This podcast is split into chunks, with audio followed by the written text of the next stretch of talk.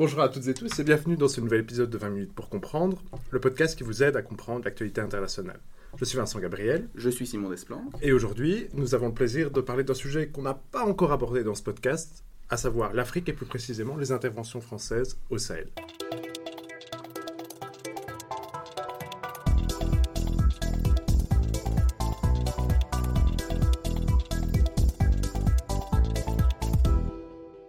Bonjour Michel Liégeois.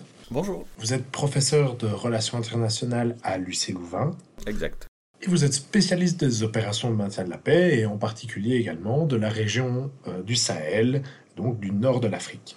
Alors Simon et moi sommes très heureux de vous recevoir parce que avec vous, on va donc parler d'un sujet qu'on n'a pas encore abordé dans ce podcast et pourtant il a fait d'une certaine manière l'actualité 2022 puisque le président Emmanuel Macron a annoncé retirer les forces françaises, notamment du Mali, et donc annoncé la fin de l'opération Barkhane. Il s'agit d'une opération extérieure française qui a fait des morts et qui a duré très longtemps, et pourtant elle a été quelque peu occultée depuis le début de cette guerre en Ukraine, sur laquelle nous avons nous-mêmes beaucoup, beaucoup parlé. Et voilà, euh, on compte essayer de brosser avec vous un panorama des enjeux de cette opération Barkhane et de celle qui l'a précédée, l'opération Serval, Peut-être pourriez-vous, dans un tout premier temps, nous guider vers les origines, vers les premières pages de cet épisode en traitant de l'importance de ce qu'on a appelé, de ce qu'on va appeler le dossier libyen. Alors, il est à la fois extrêmement important et peut-être parfois surestimé.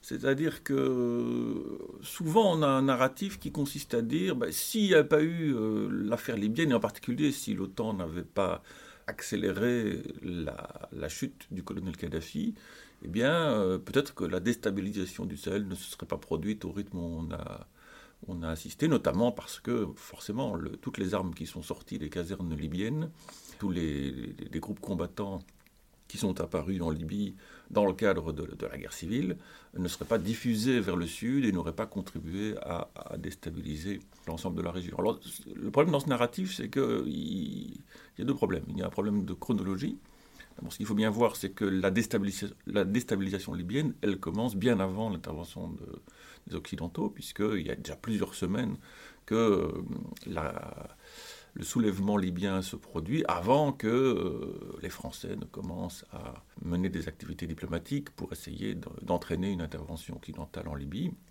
L'intervention qui, comme on sait, aura lieu, va probablement contribuer à changer le, le cours des événements, bien entendu, mais les, choses étaient déjà bien lancées. Et donc, euh, le scénario, le scénario euh, alternatif, c'est évidemment le scénario syrien. Non, là, il oui, là, il n'y a pas d'intervention, et où on se retrouve avec une guerre qui, se déroule pendant dix ans avec les conséquences que l'on sait.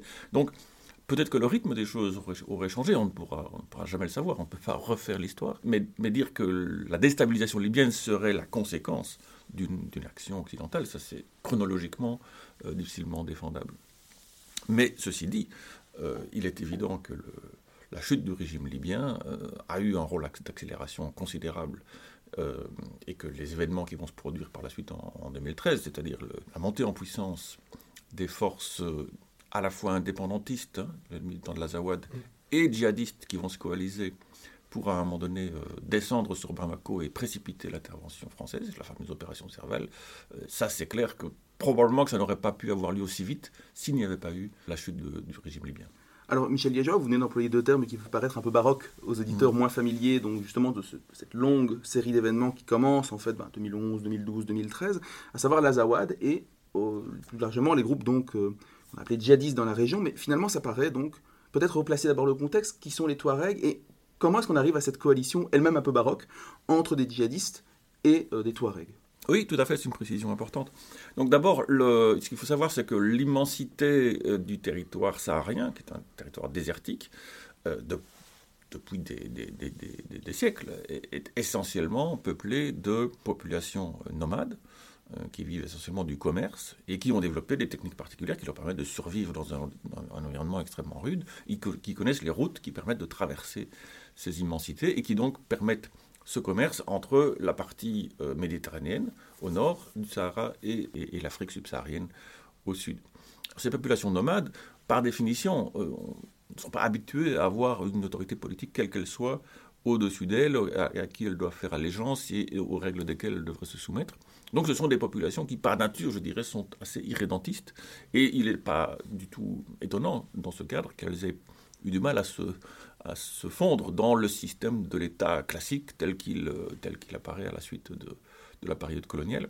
Donc l'État malien n'a jamais réellement contrôlé le nord du Mali. Il y a déjà eu plusieurs insurrections Touareg, donc au cours de l'histoire du Mali indépendant. Et, donc il y a une contestation fondamentale de l'autorité de Bamako euh, dans, les territoires du, nord du Mali. On retrouve d'ailleurs ça dans les autres États sahariens. C'est une situation classique dans toute la bande euh, saharo-sahélienne.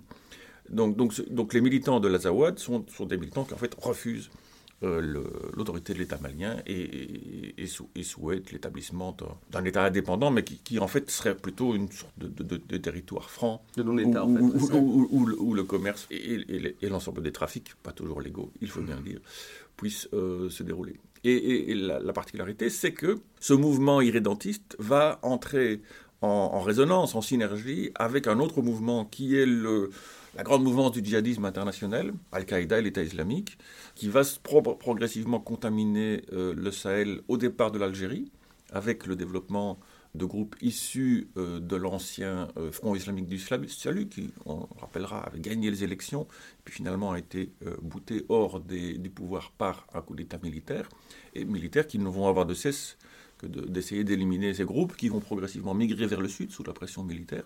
On voit vraiment leur, activité qui euh, s'éloigne euh, d'Alger, de la côte, pour euh, être repoussée vers le sud, vers les confins sahariens, et finalement passer la frontière, et trouver des alliés naturels avec ces populations euh, ces trafiquants, qui peuvent les, fournir en toute une série de, de denrées importantes pour leur, pour leur trafic, mais qui vont du coup nouer des alliances de circonstances. Les Ajadas ne sont pas du tout liés, les Ajadas sont en fait assez différents, mais momentanément, ils vont trouver des convergences d'intérêts. Et on va avoir cette, euh, triple alliance, parce qu'en fait, outre les mouvements indépendantistes du nord du Mali et les djihadistes, on va avoir aussi les trafiquants de drogue et les, cartels qui vont amener la, dimension financière et qui vont donner euh, cette force de frappe. Et le dernier ingrédient qui manquait, c'était la puissance militaire. Et ça, c'est l'affaire libyenne qui va, qui va donner. Donc là, on a un, un cocktail absolument détonnant avec un irrédentisme politique, qui donne une légitimité, une idéologie très forte qui est le djihadisme, une, grande détermination, la puissance financière du trafic de drogue et la puissance militaire liée aux armes libyennes. Et donc là, tout, tout est en place pour, euh, pour la grande déflagration. Donc vous l'avez dit, la grande déflagration arrive et on est en 2012-2013 et mmh. Bamako est menacé. C'est donc à ce moment-là que le président de la République française de l'époque, François Hollande, décide d'une opération, l'opération Serval. À la demande donc des autorités de Bamako. À la demande tout à fait des autorités maliennes qui sont et qui se sentent menacées par le cocktail que vous avez décrit. Peut-on tisser un petit peu les raisons, retracer les raisons qui motivent François Hollande à intervenir au Mali Outre ah, les menaces de Bamako? Parce que l'analyse n'était pas très complexe. Si Bamako tombait, or c'était une question pratiquement d'heures, même pas de jours, les, satellites, euh, les observateurs sur place avaient pu voir que les colonnes militaires se, dirigeaient vers Bamako et Bamako n'avait pas les moyens militaires de les arrêter. Donc, soit on ne faisait rien, Bamako tombait aux mains de cette alliance assez douteuse et assez détonnante, et donc avec la crainte de la théorie des dominos. C'est-à-dire que si Bamako tombe, après le Burkina, le Niger, et c'est tout, le Sahara Sahel, qui devient un, nouvel État islamique potentiel euh, identique à ce qu'a connu euh, l'ISIL dans de sa splendeur aux confins euh, de la Syrie et de l'Irak, ce qui est évidemment un scénario géopolitiquement inimaginable, parce qu'on on est quand même beaucoup plus proche des côtes européennes.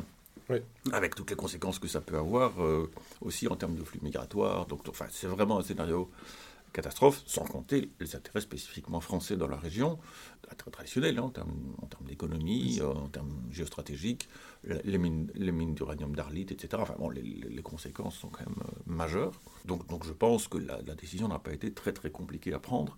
Il fallait absolument empêcher la chute de Bamako, parce que je crois que tout le monde était d'accord pour dire que la chute de Bamako, c'était la, la quasi-certitude de voir l'ensemble de la région euh, à terme tomber aux mains des djihadistes. Donc l'opération Serval se déploie. Quel, est son mandat dans un premier temps et comment est-ce qu'il est perçu par la population malienne? Parce qu'on verra que la population malienne, disons, c'est une sorte de constante qui traverse les dix ans de présence française en Afrique. Et euh, du coup, d'abord, donc, quel est son mandat et comment est-ce qu'elle est perçue? Alors, c'est pas vraiment un mandat, c'est-à-dire que c'est une, une, mission militaire. Bon, les objectifs sont très clairs. Il s'agit d'abord, un, de stopper l'avancée des, des, groupes armés qui se dirigent vers Bamako, et puis par la suite de les, de, les détruire, de débusquer leur base arrière et, de faire en sorte non seulement qu'ils ne puissent pas atteindre Bamako, mais, mais qu'ils soient mis hors d'état de nuire, en tout cas à, court, voire à moyen terme.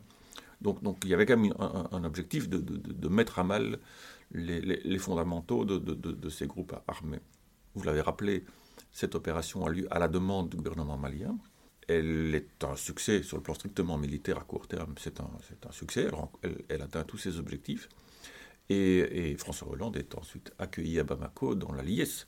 C'est un, un, héros pour la population malienne qui les a préservés d'un péril euh, dont, les Maliens avaient parfaitement confiance, c'est-à-dire euh, tomber entre les mains des, populations du Nord et alliées à des djihadistes, c'était un scénario qui était absolument inimaginable, et, la France est, perçue comme étant vraiment l'élément salvateur qui, permet de, pallier les insuffisances militaires du régime de Bamako, de Bamako, parce que en même temps que la France euh, réussit une très très belle opération militaire et politique, c'est quand même un camouflet pour le gouvernement malien qui aura montré son incapacité à, défendre même sa capitale par rapport à, des groupes armés. Et donc ça, ça, jette déjà les bases de tous les problèmes qui vont venir par la suite. C'est-à-dire que fondamentalement, le problème n'est pas un problème militaire, c'est un problème politique. C'est la solidité du, régime malien. Oui, donc quelque part, on voit ici une dimension très intéressante qui, en fait, il y a des, parallèles possibles avec les opérations des années 2000-2010, à savoir, il y a un succès militaire qui est indéniable, disons qu'en termes d'OPEX, c'est l'une des OPEX sur le plan purement euh, opérationnel qui, est bien menée. Mais après, la question de la suite, est-ce qu'elle a été pensée à Paris? Est-ce qu'on s'est dit, on arrive à Bamako et on a déjà un plan pour la suite, ou est-ce qu'on a agi entre guillemets dans l'urgence parce qu'il fallait agir sans réelle anticipation des risques? Prise de conscience du problème que vous soulignez, que vous esquissez mmh. déjà dès maintenant Alors les deux, en fait. D'abord, on agit dans l'urgence, et donc je pense qu'à ce moment-là, on n'a pas pris le temps de réfléchir à l'après parce qu'il fallait agir en quelques heures. Donc c'est sûrement une opération qui a été déployée dans une très très grande célérité.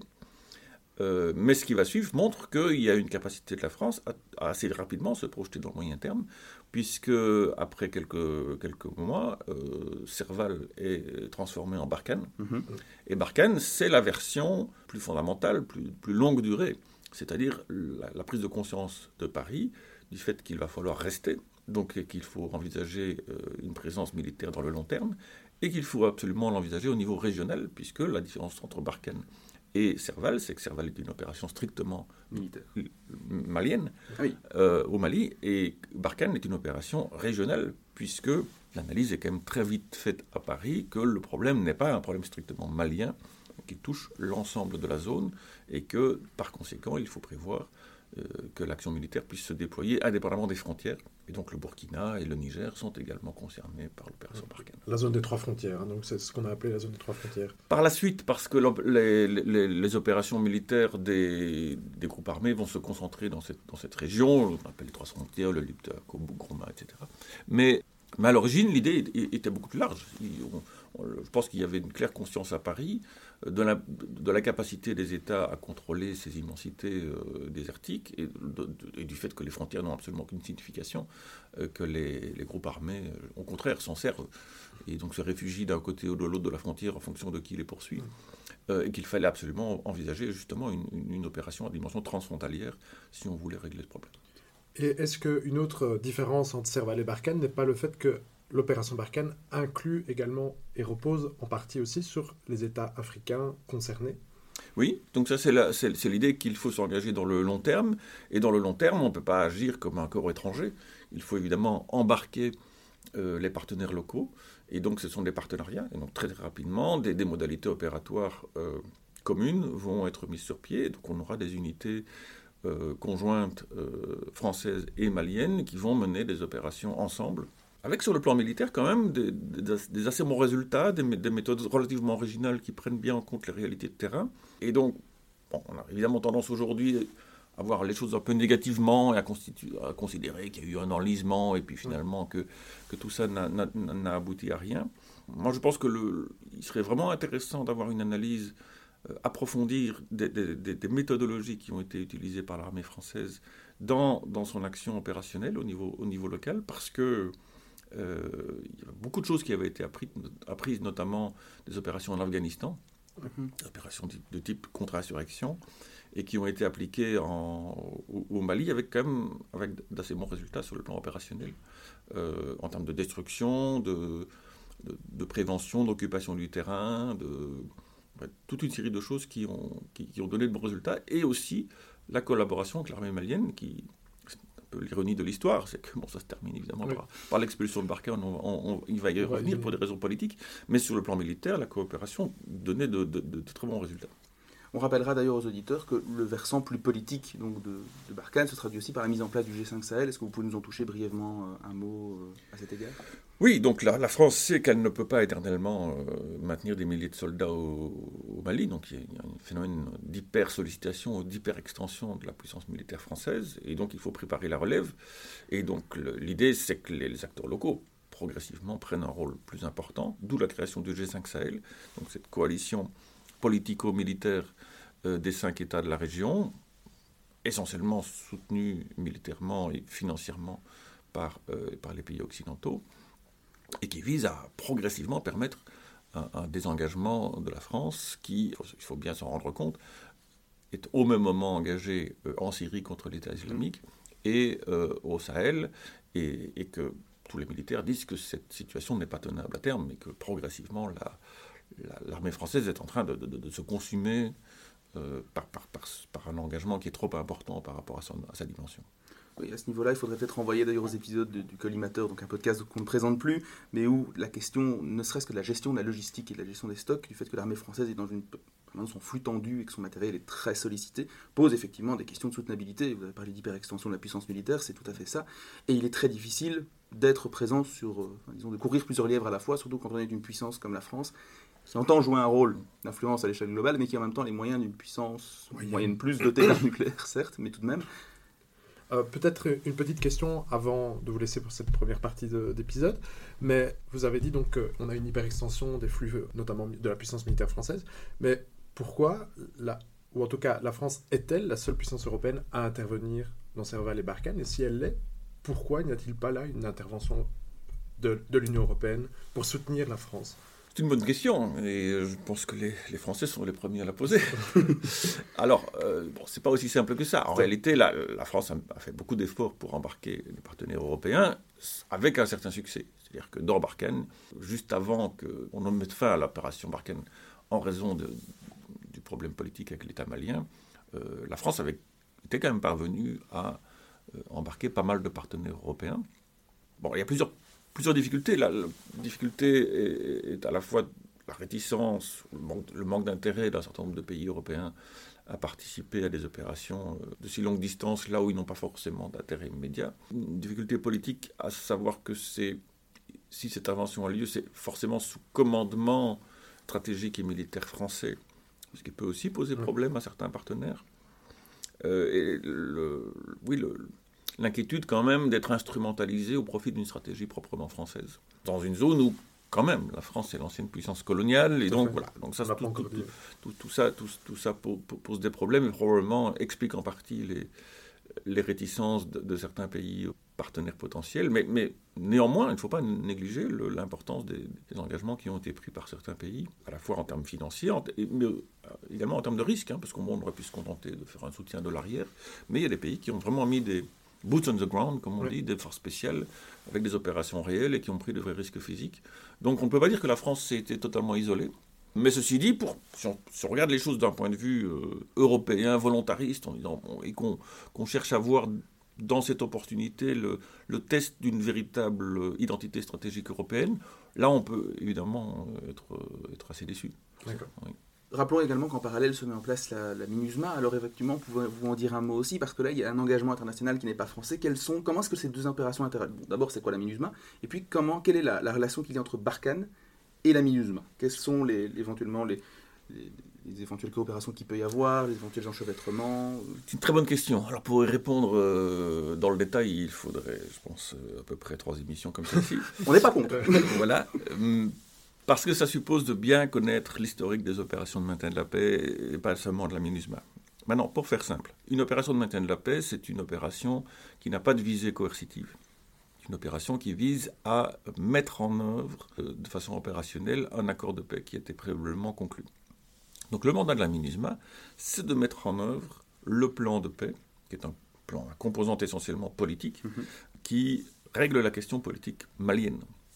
Alors évidemment, il y a une composante militaire, mais elle est essentiellement passive, c'est-à-dire qu'elle est supposée garantir la mise en œuvre. Elle n'a pas de mandat, par exemple, de lutter directement euh, et de façon proactive contre les groupes armés présents sur le sol malien.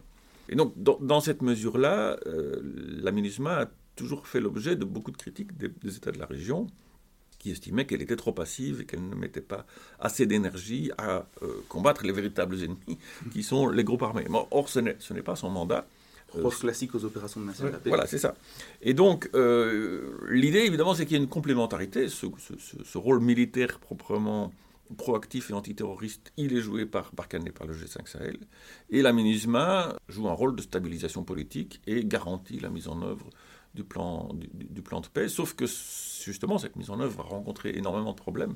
L'État malien ne va jamais réussir à regagner le contrôle effectif des, des zones euh, du Nord. L'État malien n'y est simplement pas présent. Il n'y a pas de représentant de l'État malien dans, dans les localités euh, du nord du Mali. S'ils s'y présentent, ils se font euh, lyncher ou éliminer assez rapidement. Et par rapport à ce problème-là, euh, on n'a fait aucun progrès. On a même, à certains égards, régressé euh, au cours des années récentes. Donc, la a généré beaucoup de, frustration chez les pays de la région, d'autant qu'ils y participent.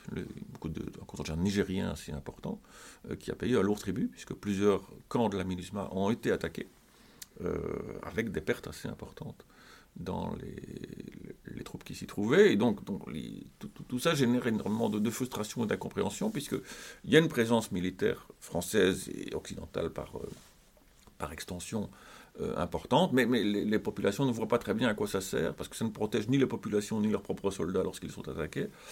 Et, c'est là qu'on va voir progressivement, de cette frustration et de cette incompréhension, d'une situation très complexe, euh, progressivement apparaître les, les théories du complot et des- le, le discours anti-français et, et la situation dans laquelle on, on est aujourd'hui en 2023. Simplement, vous parlez de- du fait que l'une des missions du mandat de la MINUSMA est de faire respecter un accord de paix. Est-ce que vous pouvez baliser les grands traits de cet accord de paix avant de passer à la suite, en fait donc, euh, L'enlisement progressif. De le- Barkhane. C'est le, un cas typique de- de- d'application de, ce qu'on appelle la paix libérale, c'est-à-dire qu'il fallait organiser des élections, des élections libres et pluralistes sous, sous surveillance internationale, ce qui a eu lieu. Sauf que, on sait depuis longtemps maintenant, il ne suffit pas que formellement des élections aient lieu dans des conditions relativement acceptables pour qu'automatiquement le gouvernement qui en est issu soit pleinement légitime et ait les capacités de, de- mener ses politiques. On l'a vu en Afghanistan et, et- et au, Mali, le problème s'est posé à peu près de la même façon. C'est-à-dire que, le, certes, formellement, ce gouvernement était légitime, mais, mais politiquement, il était très très faible. Il n'a pas réussi à, à mener à bien les, les différentes étapes qui étaient prévues pour restaurer l'autorité malienne sur l'ensemble de son territoire à travers des processus, notamment de, concertation et d'in- d'inclusion d'un certain nombre de groupes autour de la table. C'est- tout, ce processus-là qui était décrit dans l'accord de paix et dont la MINUSMA était supposée être le garant, mais sans mandat coercitif pour l'imposer.